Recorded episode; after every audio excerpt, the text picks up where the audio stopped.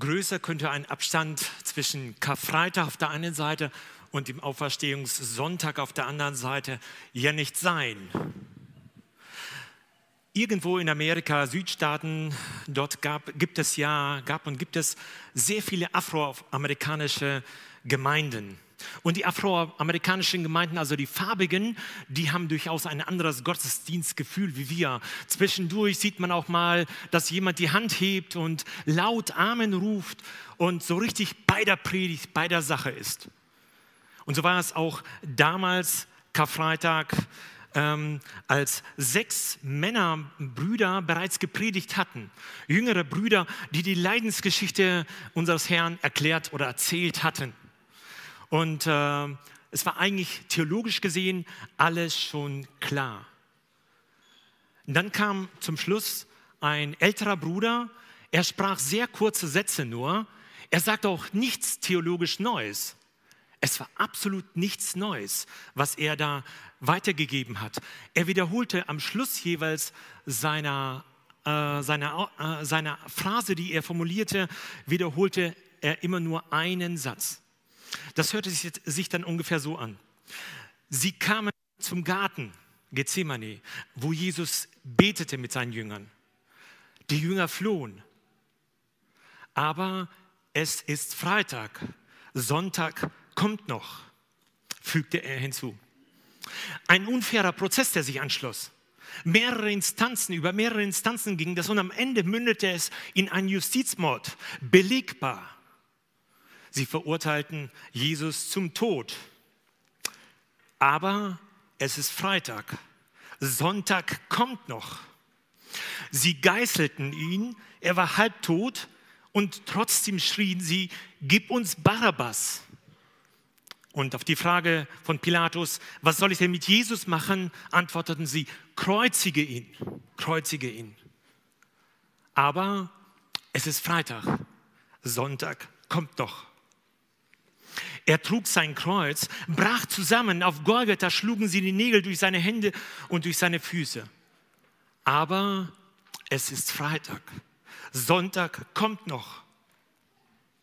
Die Sonne verfinsterte sich, ein Erdbeben geschah, er rang stundenlang nach Atem und mit dem Tod. Aber es ist Freitag, Sonntag kommt noch. Am Kreuz, hängend am Kreuz, schrie der Sohn Gottes, es ist vollbracht. Und er neigte sein Haupt und verschied. Die Hölle feierte ihren größten Sieg, den größten Sieg aller Zeit. Sie hatten Gottes Plan durchkreuzt. Sie hatten, das Böse hatte über das Gute gesiegt. Alles war verloren, denn Satan hatte Gott besiegt. Dann nahm er seine, seine Bibel, so als wollte er sie setzen, und dann sprang die Versammlung auf und rief dem Prediger zu, aber es ist Freitag, Sonntag kommt noch. Liebe Geschwister, wir haben nicht mehr Freitag. Wir haben Vaskresini, wir haben Sonntag. Wir feiern heute die Auferstehung unseres Herrn. Warum sage ich das? Nun, auf der einen Seite feiern wir den Auferstehungstag, auf der anderen Seite ist die Nacht greifbar. Die, die äh, Situation um uns herum ist sehr bedrohend. Nach dem Freitag kommt ein Sonntag, das wissen wir. Nach jeder Nacht beginnt ein neuer Tag. Die Frage, die ich mir stelle, ist, ich mir persönlich stelle, aber auch dir stellen möchte, ist, warum leben wir Christen noch oft so, als wäre es Freitag?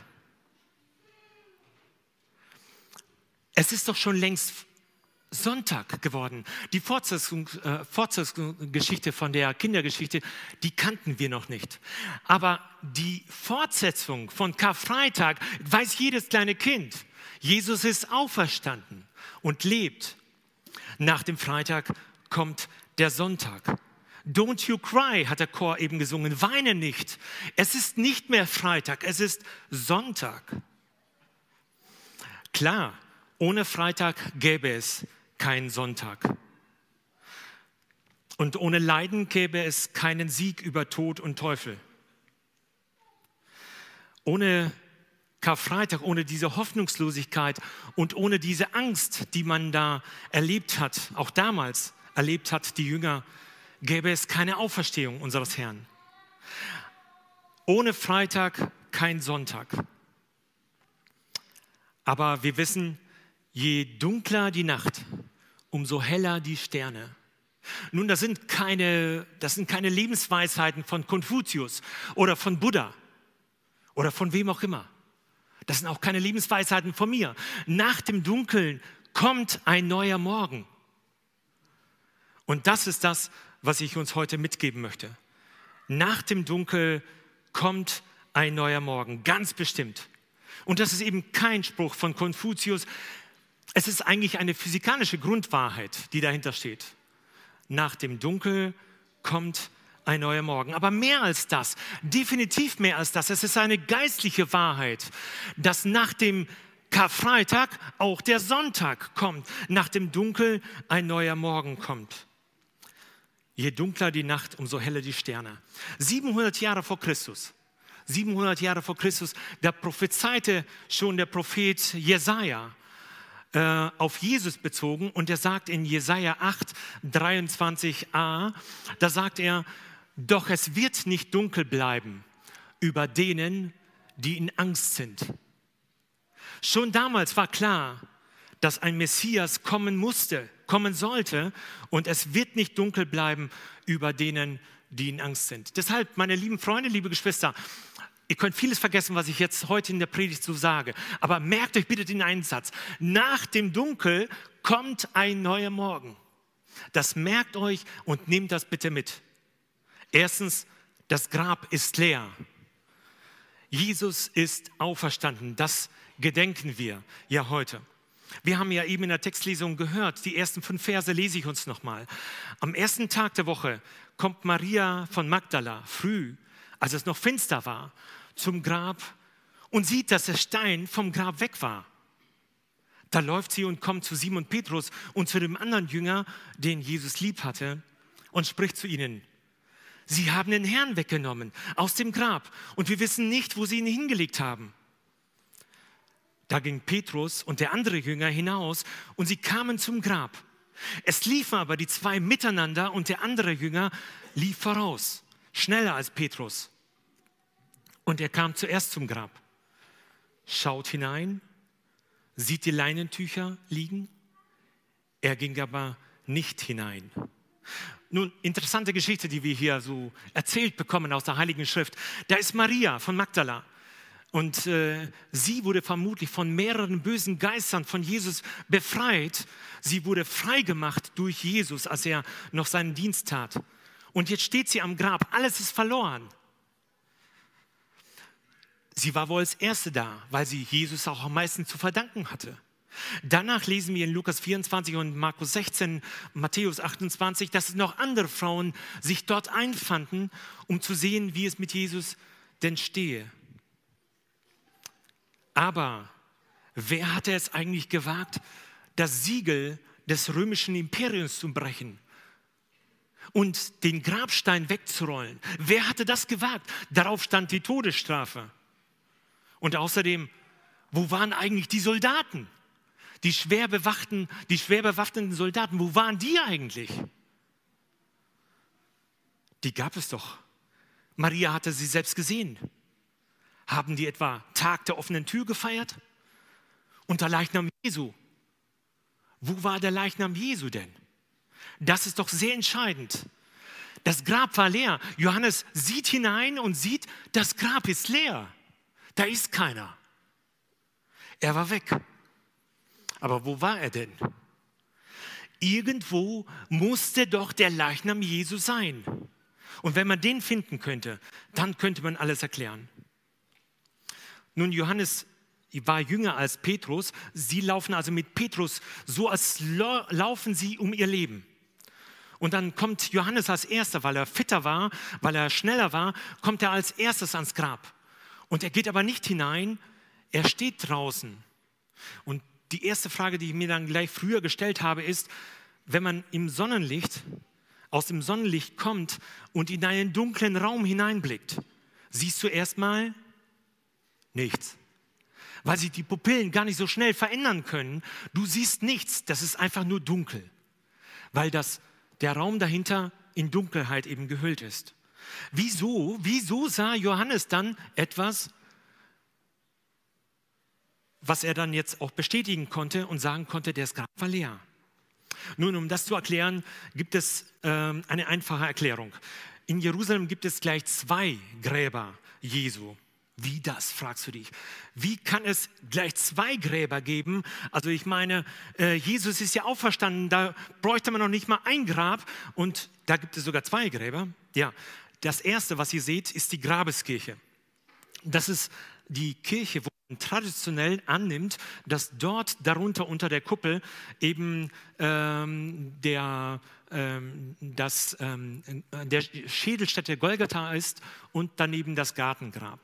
Und darüber, so sagt es damals, 300 nach Christus, die Helena, die, äh, nicht meine Frau, sondern äh, die Mutter von Kaiser Konstantin, die ja zum Christentum übergetreten waren. Und als sie, als Helena dann nach äh, Israel kam, nach ähm, Judäa dann, hatte sie dort Nachforschungen betrieben. Und diese Nachforschungen hätten wohl scheinbar belegt, dass dort Golgatha und das Gartengrab waren. Kann sein. Was man dagegen sagen könnte ist, also historisch oder traditionell wird das angenommen als die Grabeskirche, als das Grab Jesu. Aber was man dagegen einwenden könnte ist, ähm, dass äh, die Mutter von Konstantin, Helena, auch sehr, sehr äh, eine profitable Frau war. Also sie konnte gut mit Geld umgehen. Und sie hat alles, was sie entdeckt hat, gleich vermarktet. Durchaus hat sie auch das Grab oder das, das Kreuz Jesu gefunden und sie hat behauptet, das wäre das Kreuz Jesu. Wenn man das aber alles zusammennimmt, was dann schon bereits seit damals als Kreuz Insignien äh, von äh, Jesus Christus äh, zusammenkam, dann wäre das viel mehr als das eine Kreuz. Also man kann daran glauben, an die Grabeskirche, man muss es aber auch nicht. Auf der anderen Seite gibt es das Gartengrab. Und das Gartengrab ist erst, ja, das Grab ist natürlich viel älter, aber unter Evangelikalen seit ungefähr anderthalb Jahrhunderten bekannt. Auch da gibt es ganz wichtige Gründe für die Echtheit. Erstmal, im ersten Jahrhundert hat man dort schon, das belegt ein eingraviertes Kreuz links oben an der Grabestür, neben der Grabestür, äh, hat man dort schon ähm, Versammlungen gefeiert. Man hat dort Taufen durchgeführt. Und ähm, ja, man äh, hat auch dort, diese Stelle ist ja auch ganz nah am Damaskustor, am Shechem-Tor, wie es Juden nennen. Und äh, damit war sie auch an einer Hauptstraße, wie es auch beschrieben wurde, außerhalb der Mauern. Allerdings muss man sagen, sind die Mauern früher anders verlaufen. Aber wie auch immer, welches Grab auch immer, das Grab finden wir in dem, äh, in dem Gartengrab finden wir alles genauso exakt beschrieben, wie es in Evangelien uns geschildert ist. Und da können, komme ich jetzt auf die Frage zurück, wieso konnte Johannes etwas erkennen, was man eigentlich gar nicht sehen könnte, weil es durch seine Augen geblendet ist und er in etwas Dunkles hineinschaut. Nun, das liegt an der, ihr seht das rechts oben, an dem äh, Geruchsabzug, sage ich mal. Die Leichname, die am Verwesen waren, brauchten ja einen Geruchsabzug. Und dort dieses äh, kleine Fensterchen, diese kleine Luke war dort. Und wenn man an der Tür steht, das habe ich schon mehrmals getan, wenn man an der Tür steht und die Sonne drauf scheint, dann siehst du von der Tür das ganze Grab hell erleuchtet durch diese äh, Geruchsabzugsluke. Johannes sah also, das Grab war leer. Aber wo war der Leichnam? Das war und ist eine ganz wichtige Frage für uns nach wie vor. Denn mit dem Leichnam Jesu hätte man sofort den Beweis in der Hand. Mit dem Leichnam Jesu hätte man alle Auferstehungstheorien sofort widerlegen können. Jesus ist nicht auferstanden, kommt und seht, da liegt er. Hätte man sagen können. Das Problem war nur, seht her, er ist weg. Was war der Grund? Die Juden behaupteten später, die Jünger hätten ihn gestohlen. Nun, und die Soldaten? Es waren ja recht viele Soldaten, denn wir lesen in einer anderen Stelle, dass einige am Grab blieben, einige gingen zu den hohen Priestern. Also es waren viele Leute am Grab, viele ähm, Soldaten, römische Soldaten. Waren die Jünger Jesu überhaupt imstande dazu, einen Grabraub zu begehen, dazu noch neben den Soldaten? Oder was haben sie mit den Soldaten gemacht? Ich meine, wir lesen ja keine Geschichte von Asterix und Obelix, der die Römer besiegt hat, sondern wir lesen hier in der Heiligen Schrift. Was ist mit den Soldaten denn gewesen? Wo waren die denn? Wir lesen in Johannes 20, Vers 19. Am Abend aber des ersten Tages dieser Woche, als die Jünger versammelt waren und die Türen verschlossen aus Angst, aus Furcht vor den Juden, da kam Jesus und trat mitten unter sie und spricht zu ihnen, Friede sei mit euch. Merkt ihr, die hatten Angst, die hatten Angst vor den Juden. Und die Juden waren gar nicht bewaffnet. Und die Römer? Und warum haben sie da nicht früher schon eingegriffen? Warum ist es erst zu einer Kreuzigung gekommen, wenn sie die Römer, Römer hätten besiegen können, die zwölf Jünger? Nein, ganz offensichtlich waren sie nicht dazu imstande, einen Grabraub zu begehen. Die Jünger hatten sich verbarrikadiert, sie hatten Angst vor den Juden, sie hatten Angst vor den Römern. Und außerdem, woher wussten die Juden eigentlich, wenn sie denn schliefen, äh, die Römer eigentlich, wenn sie denn schliefen, woher wussten die römischen Soldaten eigentlich, dass es die Jünger waren, die ihn gestohlen haben? Ich meine, haben sie mit einem geschlafen und einmal mit einem Auge aufge aufgepasst? Oder was haben sie da gemacht? Billy Graham sagt, es gibt im Interview mit dem Spiegel 1970, er sagt, es gibt einige Punkte, über die ich nicht mit mir streiten lasse. Ich bin fest davon überzeugt, dass Jesu Grab leer war und dass er nach seiner Auferstehung wie auch einen geistlichen Leib hatte. Und Hans Asmussen, ein Historiker, schreibt, die Geschichtsschreibung wäre glücklich, wenn alle großen Ereignisse der Weltgeschichte so gut und so klar bezeugt wären wie die Auferstehung Jesu. Die Auferstehung hat stattgefunden, das Grab ist leer. Aber sei es drum, trotz aller Indizien, trotz aller Beweise könnte man fast schon sagen, trotz aller Indizien bringt es mir überhaupt nichts, wenn ich weiß, das Grab war leer. Ich muss eine persönliche Beziehung zu ihm haben. Ich muss die Auferstehung selbst erlebt haben. Und das ist, worauf es ankommt. Das ist das Wichtigste. Und damit komme ich zum zweiten Punkt. Nach dem Dunkel kommt ein neuer Morgen, ein neues Leben beginnt durch die Auferstehung Jesu Christi.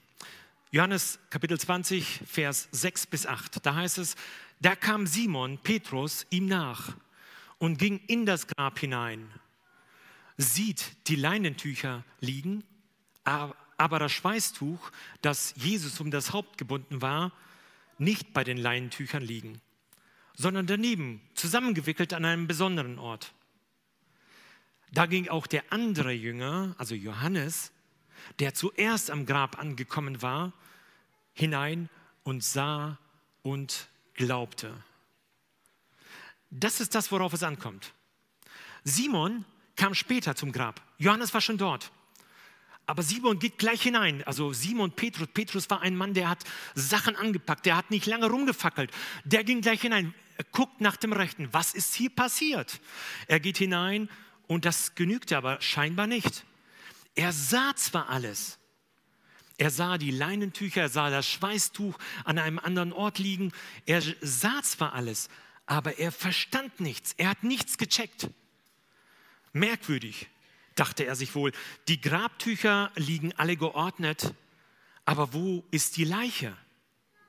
Diebe würden das nie so tun. Diebe hätten gar keine Zeit, so ordentlich und fein aufzuräumen. Da ging auch Johannes hinein und da heißt es hier, und sah und glaubte. Und seht mal, darauf kommt es an. Jesus kann hundertmal auferstanden sein. Historisch der Jesus. Und das ist klar belegt. Da gibt es zig Indizien und Beweise. Aber Jesus kann hundertmal auferstanden sein, wenn er nicht in deinem Herzen auferstanden ist. Wenn du nicht glaubst, so bleibt alles beim Alten. So ist Jesus für dich zumindest nicht auferstanden. Und Johannes sah und glaubte. Darauf kommt es an. Die Indizien waren erdrückend. Aber das war nicht das, was Johannes überzeugt hat, sondern er hat sich wohl erinnert an das, was Jesus gesagt hat. Das genügt. Man muss persönlich an Jesus glauben. Oder denken wir an Maria. Sie steht vor dem Grab. Sie kam wohl dann später noch einmal zum Grab, nachdem Petrus und Johannes schon abgezogen waren. Da kam sie nochmal zum Grab und checkt absolut nichts. Sie meint, es wäre der Gärtner, der hinter ihr steht. Bis Jesus zu ihr sagt, Maria. Und das war ein Zündfunke, das war ein zündender Gedanke. Auf einmal kennt sie, das ist nicht irgendwer, das ist Jesus. Spricht Jesus zu ihr, Johannes 20, 15 und 16. Frau, was weinst du? Wen suchst du? Sie meint, es wäre der Gärtner und spricht zu ihm, hast du ihn weggetragen, so sage mir, wo du ihn hingelegt hast. Dann will ich ihn holen. Spricht Jesus zu ihr, Maria. Da wandte, sich um, wandte sie sich um zu ihm und sprach ähm, und spricht zu ihm auf Hebräisch Rabuni, das heißt Meister. Hat Jesus deinen Namen schon mal gerufen? Hast du ihn gehört? Rabuni sagte Maria als Antwort, Meister. Hat Jesus deinen Namen schon mal gerufen? Maria oder, oder Peter? Wir haben es ja eben gehört von Rudi. Ein Bruder, für den wir lange Zeit gebetet haben, der schwer erkrankt war, vor einigen Tagen ist er heimgegangen. Die meisten von euch wissen wahrscheinlich noch gar nicht, dass er ein Kind Gottes geworden ist. Aber Halleluja, das ist so. Er ist ein Kind Gottes und er ist nach Hause gegangen. Er ist zu Hause angekommen. Er war ganz nah dran, aber irgendwas hielt ihn zurück, den Peter Epp. Wir sprachen mit ihm und die Kinder sprachen mit ihm, aber er wusste auch alles, aber er glaubte noch nicht. So wie Petrus im, im Grab. Er sah alles, aber er konnte noch nicht glauben. Und dann irgendwann, kurz vor seinem Tod, fast in letzter Sekunde, da betete er ganz bei vollem Verstand, betete er mit seinem Schwiegersohn und er nahm die Vergebung Jesu an. Und ein neues Leben begann für ihn. Für ihn war dann Auferstehung. Kurz danach ging er heim. Er ist angekommen. Wir sangen ja eben das Lied, weil Jesus lebt, habe ich Vertrauen weil Jesus liebt, ist fort die Angst. Ja, weil ich weiß, er hält die Zukunft, hat es doch Sinn zu leben. Gerade weil er lebt. Also es kommt sehr darauf an, auf die Auferstehung Jesu. Mit der Auferstehung Jesu ändert sich quasi alles. Ich komme zum dritten und letzten Punkt. Nach dem Dunkel kommt ein neuer Morgen. Ja, ewiges Leben ist in Sicht. Dank Jesu Auferstehung. Hätte es die Auferstehung Jesu nicht gegeben, gäbe es für uns kein ewiges Leben. In dem Sinne jedenfalls nicht. Seine Jünger, bis auf den Apostel Johannes, der vermutlich in der Verbannung, oder nicht vermutlich, sondern er war der, in der Verbannung auf der Insel Patmos, starben vermutlich alle anderen Jünger als Märtyrer. Was bedeutet es also für uns als seine Nachfolger? Was bedeutet das für dich, dass Jesus auferstanden ist? Wir werden ja doch sterben, oder? Was haben wir zu erwarten? Es geht uns doch gerade so gut. Ich meine jetzt, abgesehen von der einen Krise und von der anderen Krise, abgesehen von Corona und jetzt der Ukraine-Krise, ging uns doch das gerade so gut. Und auf einmal leben wir in einer ganz besonderen Zeit. Ja, ich glaube schon, dass man sagen kann, wir leben in der, äh, im Finish, im Zielfinish der, der Endzeit. Wir leben in einer besonderen Zeit. Es gibt so viel Leid und Elend. Es gibt Krisen, wo man hinschaut und Katastrophen und, und Angst. Eine Krise ist noch nicht überwunden, da kommt schon die nächste. Und jetzt haben alle Menschen Angst vor dem Dritten Weltkrieg. Nun, wir wissen nicht, wie der Krieg in der Ukraine weitergeht. Und ich, wir hoffen und beten alle und wir tun alles, was wir in, der, in unserer Macht haben, um äh, ein Stück weit das Ganze auszugleichen, wo wir können, wo wir Gutes tun können. Aber wir wissen nicht, wie der Krieg in der Ukraine sich weiterentwickelt. Und er sieht schon sehr apokalyptisch aus, endzeitlich. Aber nein, der dritte Weltkrieg kommt noch nicht. Also noch zumindest nicht mit den beteiligten Staaten, die jetzt dort Krieg führen. Der dritte Weltkrieg kommt dann, so lesen wir es in der Bibel, in Hesekiel 38 und 39, ganz deutlich, und daran glaube ich. Und deshalb habe ich gar, gar keine Angst vor dem dritten Weltkrieg. Den gibt es erst dann, wenn es soweit ist. Den gibt es, den wird es geben. Aber den gibt es jetzt noch nicht, weil Israel noch nicht als Kriegsgegner da feststeht. Israel ist noch nicht der Zankapfel aller Nationen. Viele Nationen sind allerdings schon aktiv von denen, die Hesekiel 38 und 39 beschreiben. Die stehen da schon seit Jahrtausenden. Und man kann es nachlesen. Aber eine Nation fehlt noch, an der sich alles entscheiden wird, werden müssen. Und das ist Israel. Im Norden von Israel tut sich schon einiges. Ich sage mal, Syrien ist ja ein gescheiterter Staat und auch die Hisbollah im, äh, im Libanon und so weiter. Aber ich fasse an der Stelle zusammen, ich will nicht weiter politisch irgendwas ausführen. Im übertragenen Sinne leben wir hier noch im Freitag. Sonntag kommt noch. Die Auferstehung kommt noch. Nicht die erste, nicht die Auferstehung Jesu, sondern unsere erste Auferstehung kommt noch. Im übertragenen Sinne leben wir noch im Karfreitag oder im Freitag, aber der Sonntag kommt noch.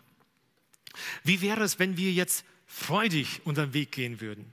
In Lukas 21, Vers 28 heißt es, wenn aber dieses anfängt zu geschehen, dann seht auf, erhebt eure Häupter, weil sich eure Erlösung naht. Wie wäre es eigentlich, und die Welt braucht nichts dringender als Hoffnung. Wie wäre es, wenn wir als Christen Hoffnung ausstrahlen würden? Nichts braucht die Welt dringender als wir. Ich bin mir sicher, ich bin mir sicher, die Welt ist auf der Zielgeraden. Da fehlt nicht mehr viel. Aber wie wäre es, wenn wir jetzt eben gerade Hoffnung ausstrahlen würden, wenn wir unsere Häupter erheben, weil sie unserer Erlösung naht? In Johannes 20, 17 und 18 heißt es, da spricht Jesus zu Maria Magdalena, spricht er zu ihr, rühre mich nicht an, denn ich bin noch nicht aufgefahren zum Vater. Geh aber hin zu meinen Brüdern und sage ihnen, ich fahre zu meinem Vater und zu eurem Vater, zu meinem Gott und zu eurem Gott. Maria von Magdala geht und verkündigt den Jüngern, ich habe den Herrn gesehen. Und das hat er zu mir gesagt. Ist das nicht atemberaubend? Ich meine, Jesus nennt seine Jünger hier nicht mehr Jünger, sondern er nennt sie Brüder. Er stellt sich auf unsere Ebene. Er ist ein Bruder von mir und dir. Er sagt dann auch weiter, ich gehe hin zu meinem Vater und zu eurem Vater, zu meinem Gott und zu eurem Gott. Mit anderen Worten, er verbindet das Sichtbare und das Unsichtbare. Er verbindet uns, vergängliche Menschen, mit dem ewigen Gott. Kann man sich das vorstellen?